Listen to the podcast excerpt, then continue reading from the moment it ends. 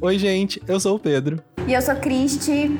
E eu sou o Andrew. E juntos nós somos aplaudidos e vaiados. Bem, hoje o assunto vai estar voltado às questões das relações do teatro e as transgressões de gênero e sexualidade. E pra gente, né, ir se familiarizando com esta temática, eu vou fazer uma leve introdução histórica, principalmente voltada ao nosso Brasilzão querido, é, sobre as relações de, da transgressão da estética teatral é, ser muito próxima das transgressões de gênero e como elas se encontram em alguns momentos históricos do nosso país. Então eu tirei algumas informações de uma edição do jornal, que foi o primeiro jornal gay do Brasil, que é o Lampião da Esquina. É, é uma edição de junho de 1981 e ele tinha, ele era o primeiro jornal é, entendido enquanto jornal homossexual de abrangência nacional.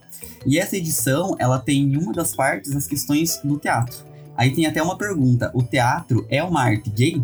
E acho que só esse título já dá uma boa discussão pra gente entender o que representa um teatro ser uma arte gay para aquela época e como isso pode ser ressignificado essa pergunta agora contemporaneamente. É, o que, que acontece? As primeiras peças gays lá das décadas de 30 até 50, elas apresentavam o sujeito é, homossexual em esquetes é, no antigo teatro de revista e de uma forma muito estereotipada, inclusive muitas vezes numa estrutura bem homofóbica, e isso acabava sendo muito responsável pela construção do imaginário brasileiro em torno do corpo desviante, do corpo dissidente, tanto de sexualidade quanto de gênero.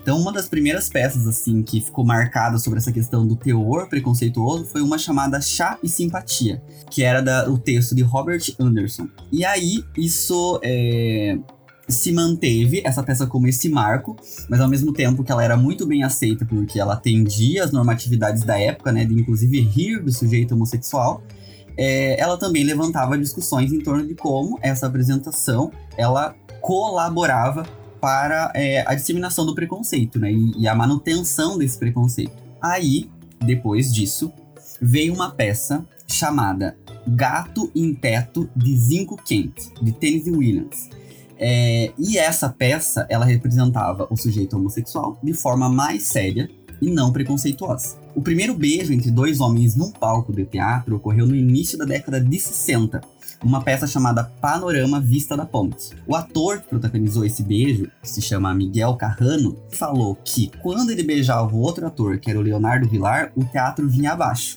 Aconteciam vaias, protestos, pessoas saindo e vários gritos da, da plateia falando que viadagem. Tipo, era uma barra, eles tinham um medo, assim, que inclusive o público invadisse o palco para linchar eles. A partir dos anos 60, com a revolução dos costumes e a questão mais de uma estruturação dos próprios movimentos da época, chamados movimentos gays, e do próprio movimento feminista e suas vertentes, aqui no Brasil, é, o teatro ele foi ficando mais ousado em suas encenações. E mesmo assim ele sofria em ser ousado e ao mesmo tempo ainda viver é, censura devido ao período da ditadura. Então houveram peças que elas foram totalmente censuradas e impedidas de serem representadas.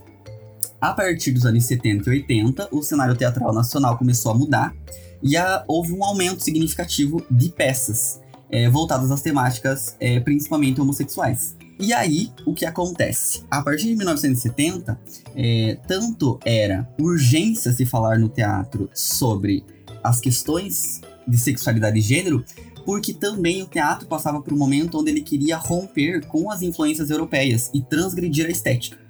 Então, a partir dos anos 70, há um encontro de interesse temático, de rompimento, de transgressão, seja da estética teatral, seja das relações de sexualidade, corpo e gênero. E aí agora eu quero saber de vocês, depois dessa detalhada discussão aqui dessa apresentação sobre o panorama histórico. Pedro e Cristi, como foi assim para vocês? Qual foi a primeira experiência que vocês tiveram com uma peça que problematizava gênero e sexualidade, ou que também não problematizava, mas acabou movendo vocês a terem problematizações acerca do corpo de vocês e do desejo de vocês. É uma das peças que mais me marcou. O nome dela é Inverno Dentro dos Tímpanos. Eu ensinei ela em 2016 no curso livre que eu participava do Palco Escola, lá no Pé no Palco eu, a minha personagem era uma personagem trans fake. Hoje eu reconheço que sim, era uma personagem errada e que eu não deveria estar tá fazendo ela. Mas naquele momento, no momento em que eu tive esse contato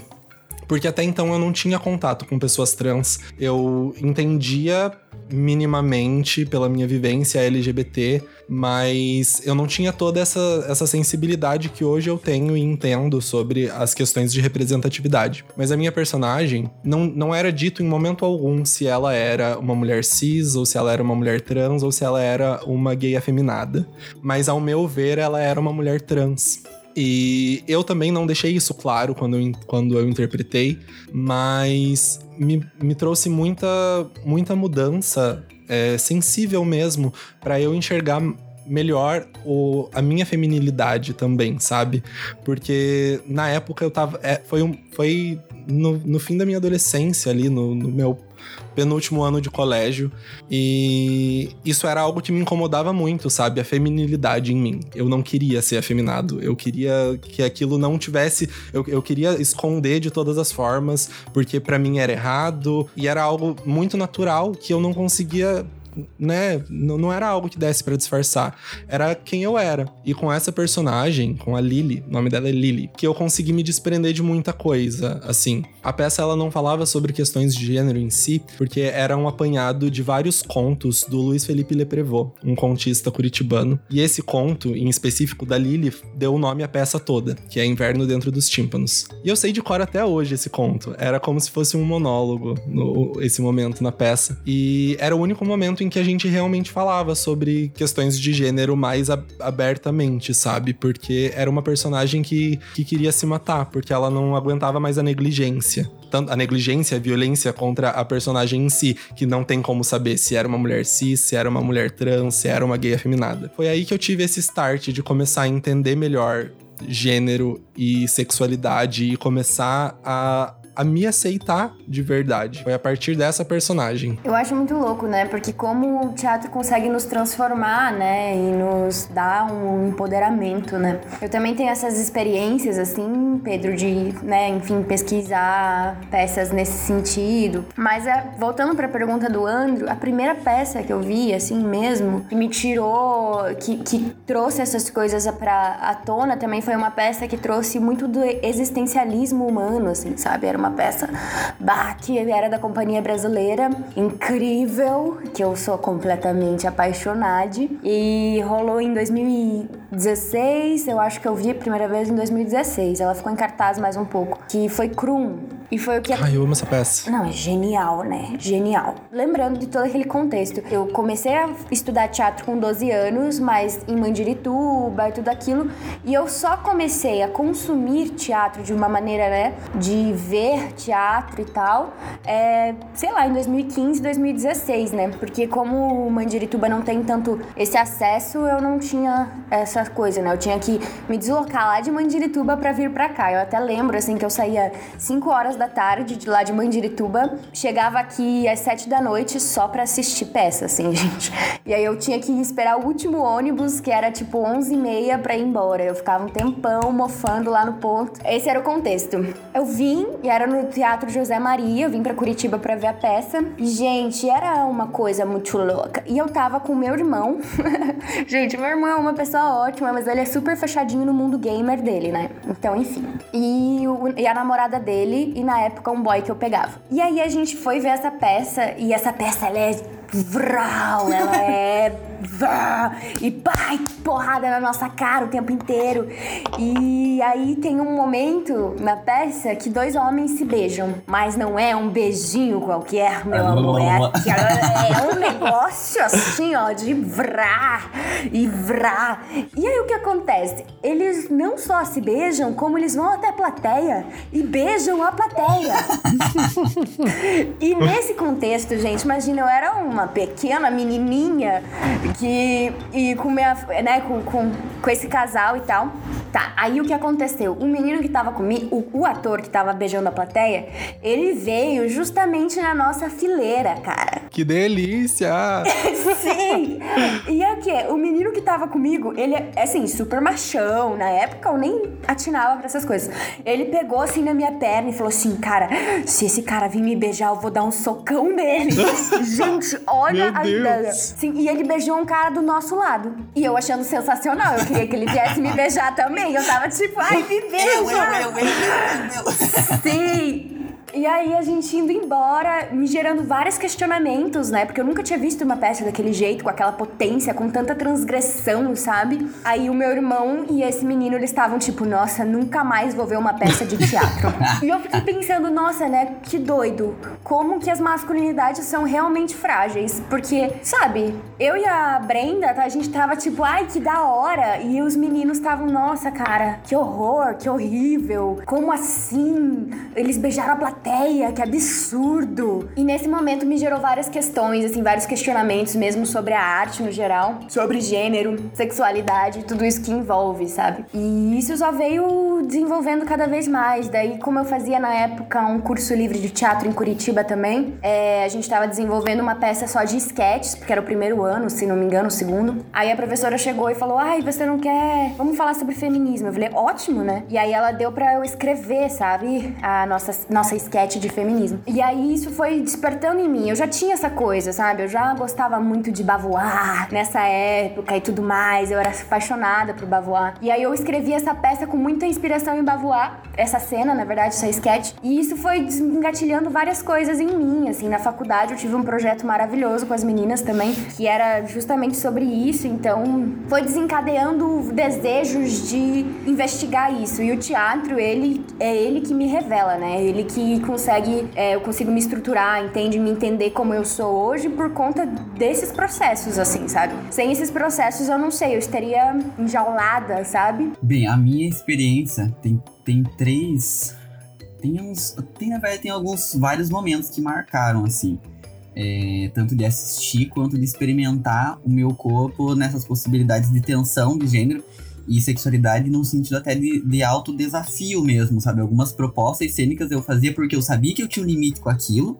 E eu pensava, tem um limite com isso aqui. Então é isso, é nisso que eu vou trabalhar, né? Então era como um dispositivo, eu trabalhava muito nisso, eu acho que é um dispositivo desestabilizador. Eu acho que isso, tipo, tinha a chance da potência pra cena, eu desvelar os meus preconceitos, eu desvelar o meu machismo interiorizado sobre o meu próprio corpo. E aí, a, a, a veja, quando eu, eu, comecei a pesquisar no mestrado masculinidades, e quando no mestrado, então meu orientador fala, por que você não faz uma análise é, autoficcionada, ou seja, uma autobiografia, se coloca como sujeito da sua pesquisa, né? Nesse momento foi um grande momento, assim, porque eu ia trabalhar com as relações de teatro universitário e as masculinidades, né? E eu como sujeito intermediando essa vivência, né? O meu corpo como é o território dessas vivências. E aí eu comecei a perceber, tipo, que a primeira vez que eu, eu tipo, maquiagem no meu rosto foi no, na experiência de teatro na faculdade. Um salto alto, experiência de teatro na faculdade.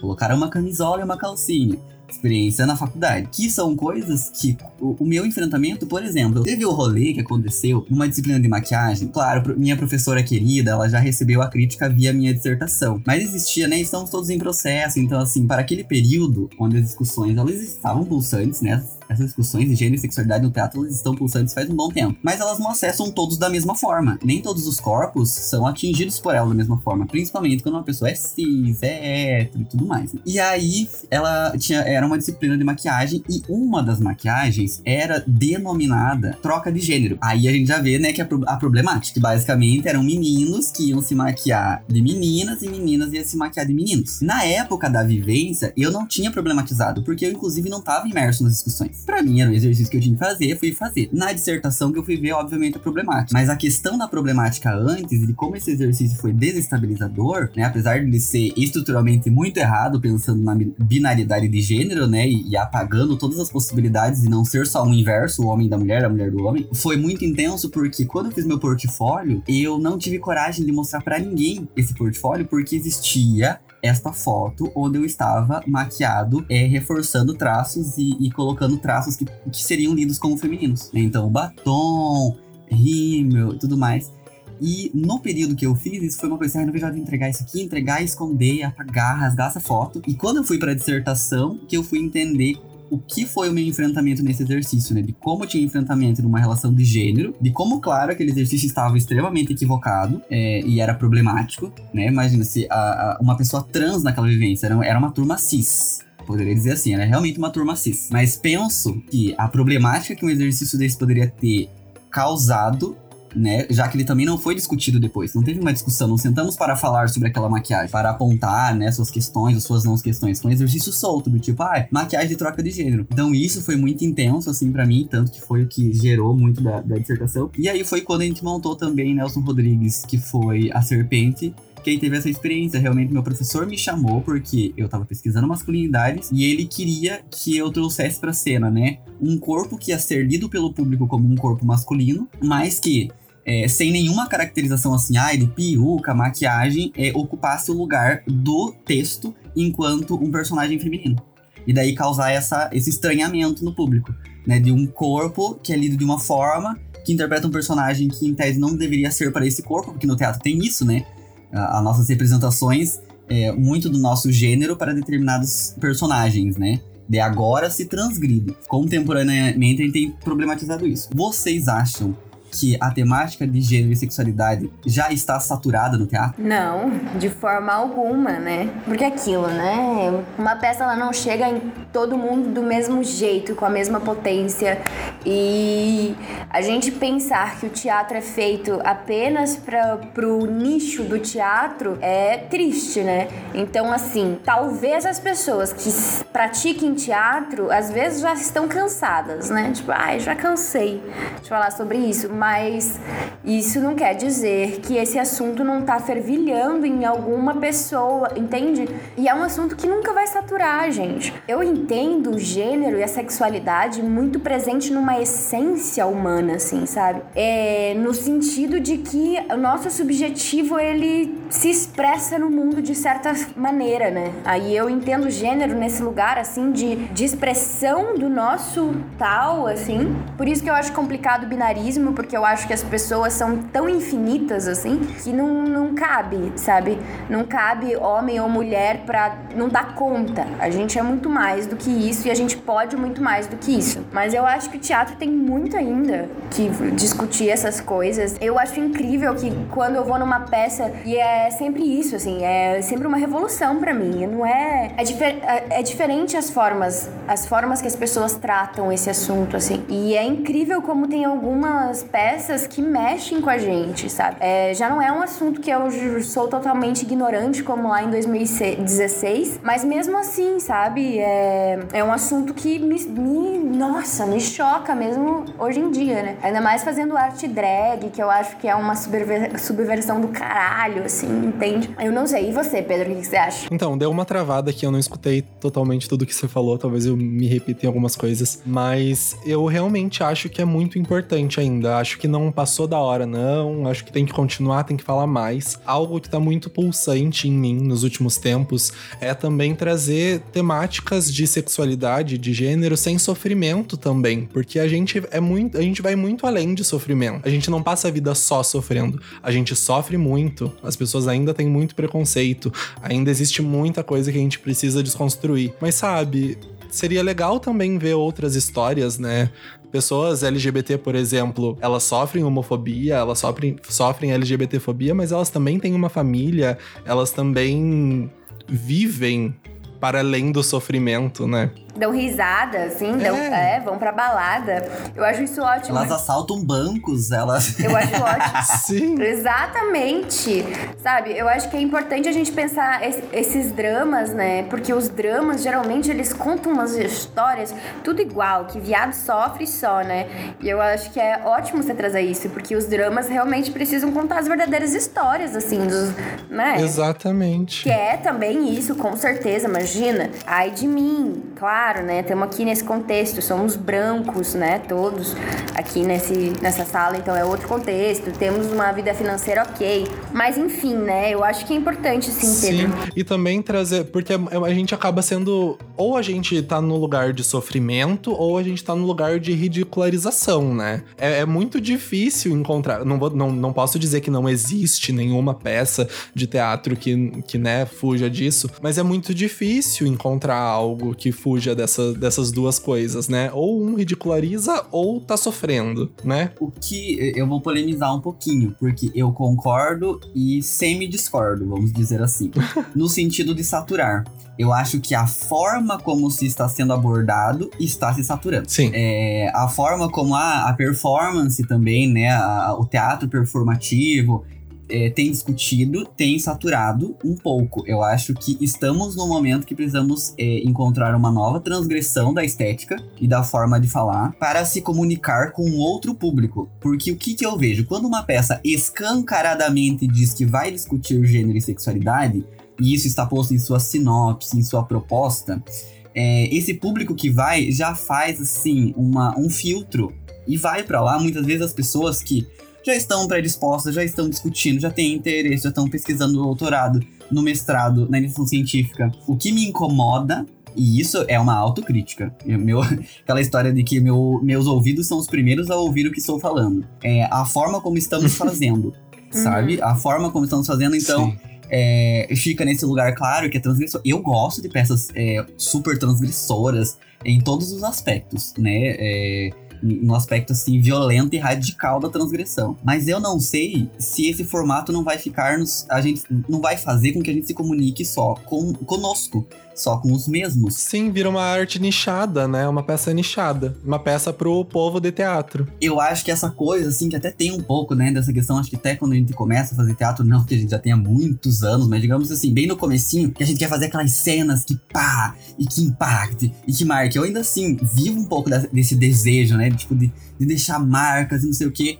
É, eu não sei até que ponto isso vai não vai, vai parar de ser um vínculo de comunicação. Então eu penso numa subversão agora que não é voltar propriamente aos clássicos, mas até enquanto eu montava essa pauta é pensar enquanto uma montagem de um clássico, repensando sexualidade e gênero nos detalhes, nas entrelinhas, não pode se comunicar mais com o público do que as nossas performances. E veja, eu não quero trazer para minha fala uma possibilidade de moralismo. Mas até essa nossa questão enquanto atores que a gente gosta muito do nu, da exposição do corpo, eu acho interessante, adoro, é uma pesquisa, é uma experiência, mas o quanto nós ficarmos só usando essa linguagem, que inclusive teve um festival de Curitiba um ano, que assim, não existia peça de teatro em Curitiba que não tivesse nudez. E eram nudez que não tinham é, justificativas dramatúrgicas. Eram elas por elas mesmas, né? E tudo bem, tá tudo certo, não tem uma, uma questão moralista. É a questão de estética de comunicação. Como vamos falar de gênero e sexualidade a partir de novos caminhos que conversem com outras pessoas? Eu acho ótimo, André. Que é isso, assim. É que nem essa peça do Krum lá que eu assisti com esses, com esses acompanhantes. Eles ficaram indignados. Assim, indignados. Eles ficaram com medo, sabe? Não tô falando que a companhia brasileira não seja nada disso, assim. Eu acho que comunica muito bem. Mas realmente, assim, eu acho que comunica muito bem pra pessoas cultas, pra pessoas eruditas Sim. que já estão acostumadas com determinada estética, sabe? Que vão lá pra levar porrada mesmo, assim. E afastou, realmente afastou. Meu irmão, ele, tipo assim, quando eu convido ele pra ver alguma coisa minha, ele fica tipo, ai, você vai ficar pelada? Porque se você for ficar pelada, eu não quero. E, e é meio que nesse lugar, assim, né? Tipo, como que. E eu acho que isso é um questionamento que a gente tem que levar pra vida inteira, né? Tipo, a gente quer comunicar com quem, né? Pra quê, sabe? Todas essas questões, assim. Sim. É questão de nudez. Eu tenho uma história um pouco engraçada. Foge um pouco do, do, do tema do episódio, mas eu queria compartilhar. É, meus pais, eles nunca tiveram muito costume de ir ao teatro. E antes de eu entrar pra faculdade, eu estudava lá no Pé no Palco e eu ganhei alguns ingressos. Eu não lembro o nome da peça agora, mas é uma peça maravilhosa. Ela foi incrível. Eu só não. Eu tô com o programa dela na minha cabeça, mas eu não lembro o nome. E uma das cenas finais, não era a cena final em si, mas uma das cenas finais era um dos personagens se despindo, ficando nu totalmente e vestindo luvas de boxe e sujando uma tela, pintando uma tela com tinta, uma- um quadro com as luvas de boxe. Era extremamente sensível porque mostrava exatamente a questão de, de se desprender da- da- do julgamento da família, se desprender da- de todas as questões que a peça estava retratando ali de, de abuso mesmo. E a, nu- a nudez estava bem justificada ali. Mas quando acabou a peça, foi a primeira coisa que, que meus pais falaram é que não precisava, não precisava tirar roupa, sabe? Não, não, eles não estavam prontos para aquela cena. Eu expliquei para eles, claro, eles, eles escutaram tudo que eu tinha para falar, mas eles ainda ficavam, ficaram com o pensamento de que não precisava ter tirado a roupa. Porque um homem tirando a roupa é, é muito mais forte do que uma mulher, se a gente parar pra pensar. É muito mais natural a gente ver uma mulher nua e é mais, entre aspas, aceitável, né? Com, toda, com todo o sexismo, né? Se, Exatamente. É, no lugar de sensualizar, de sexualizar a mulher, sim. Sim, porque acaba ficando entre muitas aspas aceitável ver uma mulher nua do que ver um homem nu, né? Mas aí eu acho que é contextual mesmo, assim, Pedro, porque a gente tá acostumado a ver uma mulher, né? Um corpo feminino, assim, nu dentro de lugares sexuais. Quando é um corpo Exatamente. nu, é, fazendo outras coisas, assim, sabe? A gente não tá acostumado. Um parto, sei lá. É, Sim. Lavar uma louça, essas coisas. E quando assim. foge do padrão também, né? Quando foge do, do padrão estético também incomoda. Uhum. A gente para. Eu já, eu já tive essa discussão algumas vezes com alguns colegas, assim, que não são do, do meio artístico. Que ver uma mulher com uma, um corpo feminino padrão, uma mulher magra, com peitos siliconados e ver uma mulher gorda. Existe essa diferenciação. Um gera repulsa, outra gera, gera o desejo, né? A sexualização. Uhum. Sim, acho que é isso que eu sinto falta também na discussão é, de gênero e sexualidade em cena, é, dessa estética é, trazida por outros corpos. Então, assim, eu tenho alguns grupos de teatro que eu gosto muito, não vou citar nomes aqui porque vou elaborar a crítica logo a seguir, mas eu gosto muito. Mas um dia eu vi que as pessoas começaram embaixo dos vídeos que realmente são super transgressores e tal, e, e eu adoro realmente a estética do grupo começaram a falar assim, nossa, mas é um grupo de teatro só com corpos, é só com homens. E aí começaram a questionar embaixo, nossa, mas vocês são tão padrão, é, vocês querem discutir tantas temáticas de diversidade, mas vocês são tão padrão, não tem um de vocês que seja gordo, não tem um corpo com deficiência. E acho que é aliar as discussões de gênero e sexualidade a esses corpos me parece urgente. Sim. Claro que deve ter, devem ter peças que já discutem isso e não, não chegaram na nossa bolha, no nosso radar ou na nossa região, uma questão geográfica de discussão das coisas também, né? A gente não pode falar pelo país, ainda mais no tamanho do nosso, mas sinto falta dessa é, é, outra questão, é, é, debate por outros corpos, por outras vias, né? da, da, importância da presença desses corpos em cena com essas temáticas. Você me falando, você falando isso, eu lembro do Marcos Abranches, não sei se vocês conhecem, é um dançarino que mora em São Paulo, paulista. Gente, é simplesmente sensacional. Eu não lembro agora, mas uh, ele tem alguma paralisia, algo assim. É, eu tive uma oficina com ele que era dança para todos os corpos aqui em Curitiba no Festival de Teatro. E foi um choque, assim, é, tanto ver ele em cena quanto fazer aula com ele, gente. Era absurdo, assim. E ele traz uma questão muito existencialista, a peça dele é bah, incrível. E eu, eu, eu vou até ver aqui, depois eu trago a informação qual é o, o tipo de deficiência física que ele tem. Que, gente, é, um, é absurdo, assim, vale muito a pena a gente ver. A gente sai com outras ideias, assim. Eu sempre lembro dessa oficina, assim, como transformadora. Foi um ponto de transformação na minha vida mesmo, assim, porque ter aula com uma pessoa nessa condição é, gente, é louco, porque a gente não imagina essas pessoas nessa posição, né? Sim. É porque as pessoas, as pessoas com deficiência, pessoas que fogem desses dos padrões normativos, acabam sendo marginalizadas, né? A gente não, não, não tem tantos exemplos como esse, né? E ainda em tempo da autocrítica, né? Falando também, falamos num podcast de pessoas é, com corpos também, de certa forma, normativos, né? E aí, essa questão dessa ausência, não é porque essas pessoas, esses corpos, não estão se mobilizando para, mas que muitas vezes realmente são propostas que não tomam crença de quem pode decidir em levar isso para o palco, que estão em lugares de poder dentro da cena teatral e podem viabilizar né, o acontecimento disso. Uhum. Então, acho que a, a, gente acaba colaborando com isso também, de como a gente olha para os nossos processos criativos e de quão eu acho muito importante que a, o ator, o ator, a atriz contemporânea olhe para o seu lado durante um processo e veja quais são os corpos que estão em cena. E veja e questione o quão, o quão normativos eles são. Sim. Eu acho que isso é, é um exercício pra vida. Total. Aqui, só pra eu não falar merda, Marcos Abranches, ele tem deficiência física, que é paralisia cerebral, que torna ele uma pessoa, assim, com gestos, é, a mesma fala dele, muito fora da curva, né? Então, gente, eu deixo aí essa dica de vocês procurarem o trabalho desse cara, porque é incrível, gente, é incrível. E eu acho importante essa fala do Andrew de trazer essa, esse questionamento de quem faz, porque é isso, né? O que, que a gente gosta de ver, né? O que, que a gente sente repulsa em ver, como o Pedro já trouxe antes, e por que que essas coisas é, nos geram esses sentimentos, né? Por que, que a gente é, tem isso na gente, né? Sim, porque até do, as questões, ainda mais com, com corpos com deficiência, tem uma relação muito de destituir este corpo do desejo sexual, tanto desse corpo ter desejo sexual, como de alguém se atrair por esse corpo.